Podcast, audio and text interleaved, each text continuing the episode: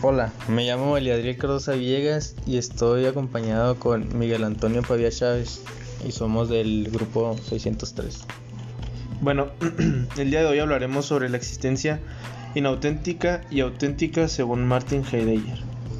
Primero que nada, cabe aclarar que Martin Heidegger fue un filósofo alemán que nació el 26 de septiembre de 1889 y fue considerado el pensador y el filósofo más importante del siglo XX.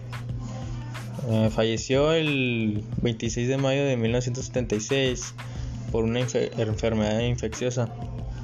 Eh, Heidegger rechazó la filosofía dominante de su tiempo, aparecido a mediados del siglo XIX.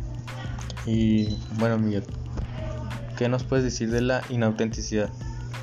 Bueno, pues en pocas palabras, según Heidegger, eh, para él era el no poder alcanzar una verdadera compresión e interpretación de las cosas, ya que en pocas palabras, según él, vivíamos como de las opiniones comunes y también dice que esta parte de, nosotros que es por la cual nos proyectamos sobre nuestras posibilidades, se puede decir, no dejan a veces que, que nosotros mismos nos abramos tan fácilmente las cosas. ¿Y tú, Eli, sabrías qué dice Heidegger sobre la autenticidad? Sí, Heidegger define la autenticidad a partir de lo que es propio. O sea, es como, como que nos proyectamos sobre nuestras propias posibilidades. Y a diferencia de la, de la inautenticidad, como habías dicho, el individuo no puede abrirse verdaderamente a las cosas. Y bueno, eh, ¿cuál sería la importancia de, la filosofía de Martin Heidegger?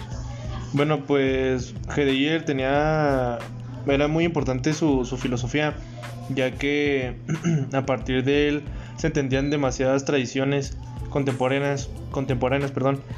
Por mencionar alguna, podría ser la de hermenéutica eh, con Gadamer en Alemania y también pues la cual le llamaban la rehabilitación de la filosofía, que era la práctica ante la otra línea que tenemos en la otra filosofía.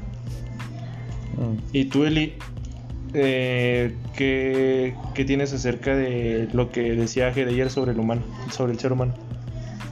Eh, Heidegger, este, creía que el humano comienza distinguiendo entre ser y ente.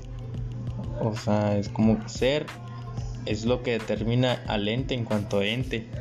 Está un poco este, reburujado, pero lo que hace que un ente sea, o sea, este significa cosa. Muy bien.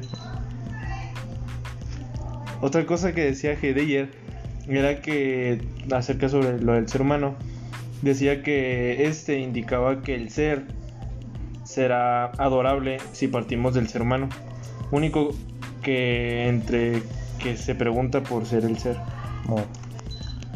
Muy bien, pues nos despedimos de este podcast y saludos.